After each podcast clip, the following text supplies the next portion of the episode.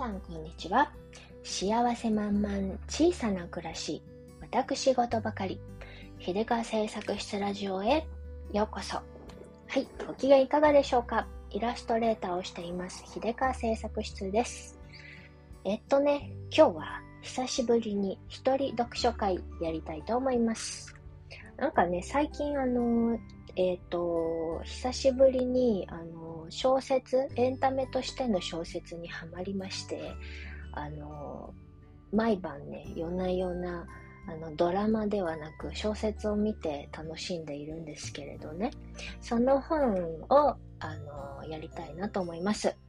えっ、ー、とね荒川ホタテさんの間違えた。新川ホタテさんの元カノの遺言状っていうやつです。これめちゃめちゃ売れてたからね、と出た時、すごい、いろんな本屋さんで平積みされてるから、すごい、あの、もう今更って、今更それって思われると思うんですけど、ドラマ化もされてるみたいだし。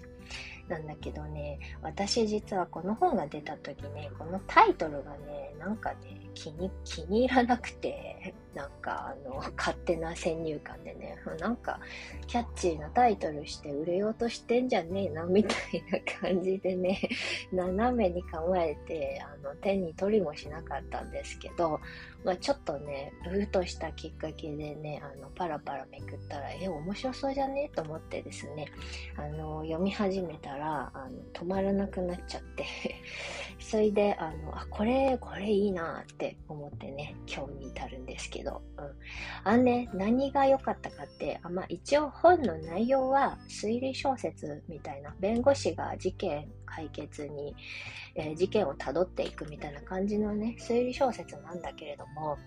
うん、だからあらすじとか別にまあいいかって感じですですけどね、興味ある人はそのまま読めば楽しいと思うので。いや、一番ね、あの、惹かれたのはね、主人公のキャラが最高だったんですよ。もう私、このキャラ大好きと思って、いいなって思ったんですよ。生まれ変わったらこういうキャラになりたいっていうね、まんまの、まんまの理想像がね、出てきておりましてですね、それがね、あの、いいなっていうので、あの、よの読むのが止まらなくなっちゃったんですよね。うん、読みやすかったし、すごいエンタメとしてね、とても楽しかったんですよ。で、なんかね、あの、やっぱし、こう、エンタメとしての小説を読むときは、キャラが好きになれると、もう、ぐいぐい入っていきますよね。えー、そんなね、あの、元カノの遺言状の、えー、このキャラ、主人公のね、がどんなキャラかっていうのをね、その主人公のセリフとか描写でね、すごい際立つからね、めちゃめちゃいいんですよ。あの、ざっくり、えー、その主人公の女の女性ね、えっ、ー、と、20代後半の女性のね、えー、女性像なんですけど、うんと、まあ、弁護士ですごく有能で、優秀で、美人で、スタイルも良くて、なんか、キレッキレで、あ、っていう感じでね。で、えっ、と、強気なね、すごいドエースタイプの感じのね、女子なんですけどね。はい。でね、その、それで、しかもすっごいね、お金に、あの、お金のために働いてるっていうのをね、前面に出してて、それを悪びれもなく堂々と言ってるのがめちゃめちゃスカッとしてね、気持ちいいんですよ。あの多分なんかそういうところに惹かれますね。で、あの、白黒はっきりみたいな感じのね、あの、裏表で、全くないような感じのね、そういうなんか開き直った堂々とした感じがね、ものすごくあの、スカッとしてね、スカッとして気持ちいいんですよ。うん。どんな感じかっていうとね、もうね、冒頭からすごくて、あの、まあ、プロポーズされた時の断り方がすごくて あの、理由がね、あんなに小さくて安い指輪で私にプロポーズすること自体私に対する侮辱に思えたっていうね、一文があって、すごいでしょうね。ね指輪の大小にかかわらずプロポーズをすれば私が喜ぶだろうと、えー、信夫は思っていたに違いない。しかし残念ながら私はそんな女じゃない。とかね。ほいでそれをね、心の中に留めるんではなく、ビシッと本人にも言い、さらに、あの、会社のこあの後輩とかにもね、あの、指輪の、えー、婚約指輪のダイヤが小さすぎてありえないって言ってね、怒るっていうね。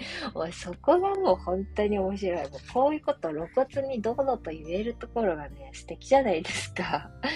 ほんでね、あの、あとね、えー、弁護士事務所でね、あのボーナスが出るときのね、思っていたボーナス、実際に出たボーナスがね、自分が思っていたの予想をはるかに下回る低さだったんですよ。つっても、あの、普通の人から見たら十分じゃないかって思うぐらいのボーナスなんだけどね。で、そのボーナスの額が少なすぎるっていうことにね、あの、怒ってですね、あの、上司に直談判するときの、あの、切った単価がかっこよくて面白いんですよ。私はお金が欲しくて働いてるんです。働いた対価として事務所からお金をもらう。それを勉強だとかなんとか言って天引きされたらたまったもんじゃないって言ってね、事務所飛び出しちゃうんですよ。かっこいい。みたいな。現実の社会でこんな人いるのかわかんないけど、でもちゃんとね、お金のために働いてるんですって経営陣に向けてバシッと言えるってかっこよくないですか。そんくらいなんか堂々として欲しいもの欲しいって言ってる姿がね、ああ、気持ちいい。気持ちいいなってね、思うんですよ。んでね、こういう、あの、心の声が書いてある。誰だってお金が欲しいに決まっている。欲しくても手に入らないから、いらないってことにしているのだろうかっていうね、あのね、周りの人がね、あの、あんまりそのお金ことに対して言わないことについての疑問みたいなね。例えば、目の前に500万円があって、いるかいらないかって聞いたら、みんな欲しいって言うでしょ？欲しいなら手を伸ばさなくちゃってね、どれだけ貧欲に、あ、じゃない、貪欲に手を伸ばすかにおいて、個人差があって、私はかなり貪欲な方だというのは自覚している。でも、それの何が悪いというのだ。全くその通りですよ。本当に何も悪くない。自覚していて、ちゃんとそれを意思表明しているし。でね、ピアノを弾きたい人が思いっきりピアノを弾く、絵を描きたい人が絵を描く、それと同じで、私はお金が欲しいからお金に手を伸ばしているだけだってね、なんかね、いい、気持ちいいよね。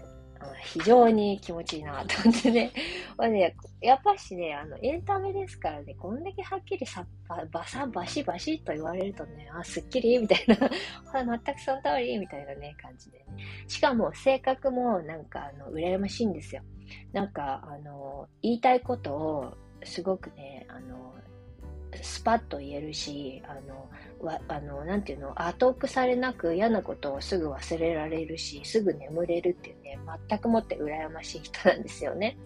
例えばね、父親との確執でね、父親にね、えー、こいつはこの年になっても料理一つできないもんだからよ嫁のもらい手がないんですわっていうことを言われた時にね、ま、こういうセリフってよくあるよね。これに対する切り返しがね、お父さんもお兄ちゃんも料理なんて全然できないじゃない。結婚できてよかったねって返す。かっこいい。かっこいい。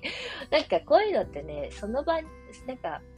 あ返せそうで、その場でね、ふっと思い浮かばないですね。こんな、こんな切り返し。ああ、やりたかったな、私も。って思って、20代の頃にこういうこと言ってみたかったな、とかね、ちょっと思ったりしましたよ。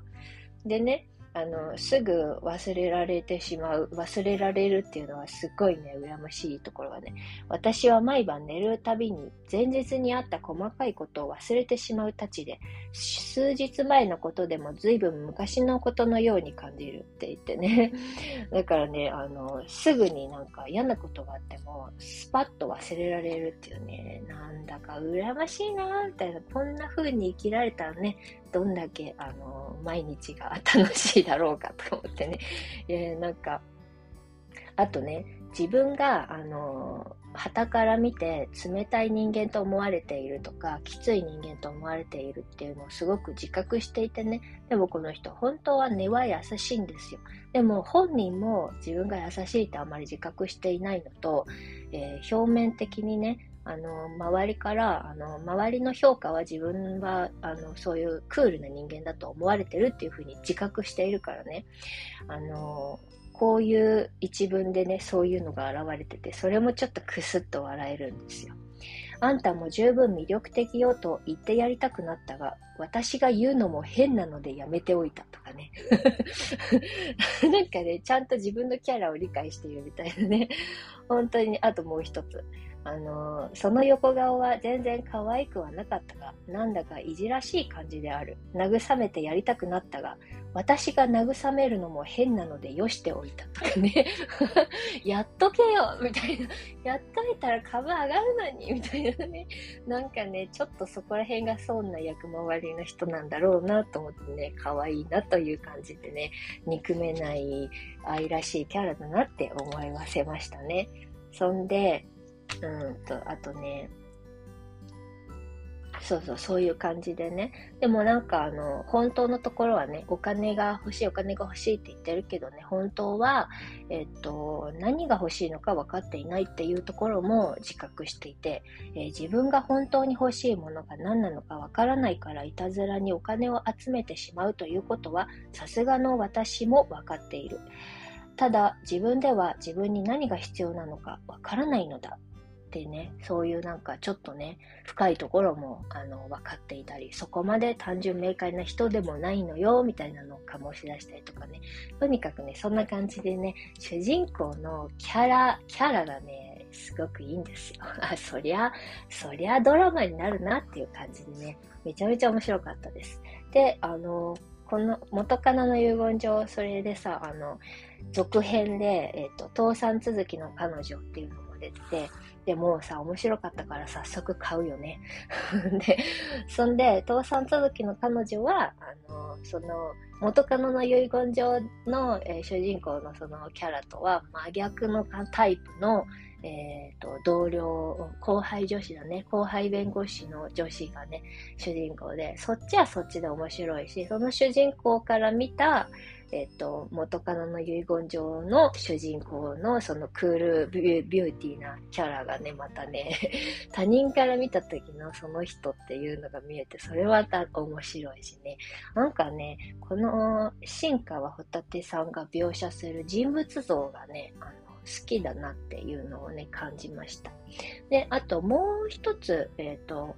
最近、一番最近に出た本、本かな？え、剣持玲子のワンナイト推理っていうね、これも続編なんだけど、これも面白いし、なんかあのね、あの、女推理仕立ての小説なんだけど、全体的にそこまで、めっちゃ悪い人がいないというか、みんな結局憎めない人たちなんだ、みたいなね、そういうなんか人間味というかね、そういうのがあって、あの、本当にリラックスして、推理小説だけど、あの、ドロッと暗くなくて、リラックスして、エンタメとして楽しめて、まあ、ほわっと心もちょっと温まるみたいな感じのね、やつでね、面白かったです。ということで、私は3冊立て続けに読んで、あの、満足満足って感じです。久しぶりにね、エンタメ小説としてね、いいやつに出会えて嬉しいなと思ってます。あんまりね、暗いやつとかダークなやつとか、あの、すごい考えさせられる小説っていうのはね、読むのに体力、うん、メンタル的にもね、体力が必要になるからね、ちょっとあの、最近仕事があの重なってるし、えー、忙しい時のリラックスには、こんくらいのライトで、あの、愛らしい感じの面白い小説が読めるっていうのはさ、一番贅沢だなと思いました。ということで、えっ、ー、と、あら、新川ホタテさんも、えー、私の好きな作家リストに、えー、新規追加かなって感じです。うん。えーで、えっ、ー、と、面白いやつに回っちゃったから、あのー、次の新しい出会いを探しに行かなくちゃいけない、ああ、どうしようっていう感じも ちょっとあるんですけどね。はい、そんな感じで、えー、近頃の、えー、楽しかったエンタメ小説の、えー、読書会でございました。最後までお付き合いいただきまして、ありがとうございました。それでは、今日という日が、今この時が、皆様にとって幸せ満々でありますように。じゃあ、またね。